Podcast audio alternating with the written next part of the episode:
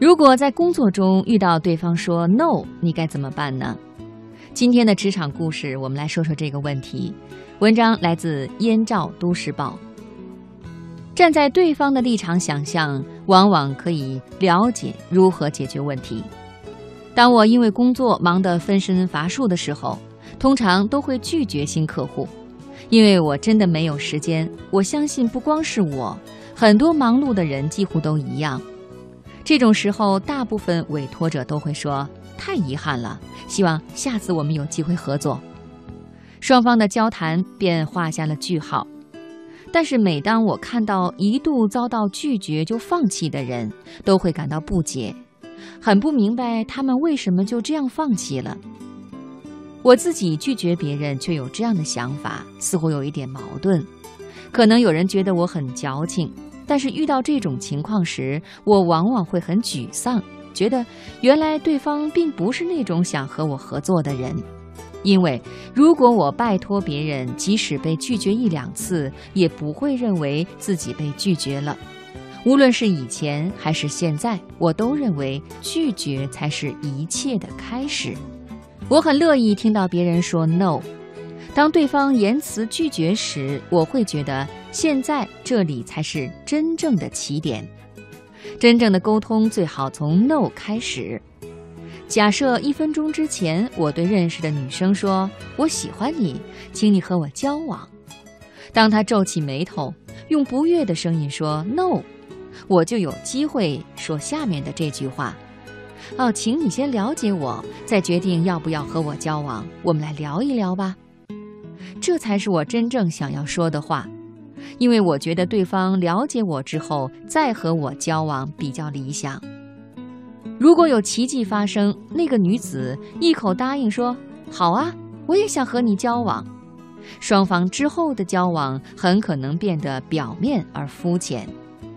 我只是内心被他的想象所吸引，他也只是内心被我产生的幻想所吸引。这种关系固然浪漫，但就像细腻的甜点般容易变质。男女关系往往有例外。但如果是工作的场合，我可以断言，no 是一切沟通的起点。我相信你工作的职场蔓延着没有 no 的顺畅沟通。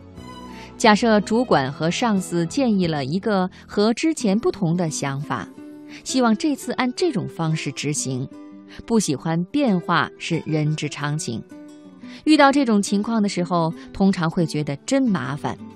但是大部分人都在自己的皮包里藏着顺畅沟通的成年人工具，所以呢，十之八九都会回答 yes。即使不太理解，也会回答 yes；即使意兴阑珊，也会回答 yes；即使内心觉得上司的建议简直是莫名其妙，还会回答 yes。如果对方是上司或者前辈，那么就更会毫不犹豫地说 yes 了。但是这种表面肤浅的沟通能够让双方成长吗？真的能够一起攻克难关吗？如果立刻说 yes，等于剥夺了不同意见者说明表达自己心意的机会，很可能在一知半解的状况下执行企划，最后很容易搞砸。这种结局未免太悲哀，太令人难过了。既然这样，干脆抛开所谓的成年人工具。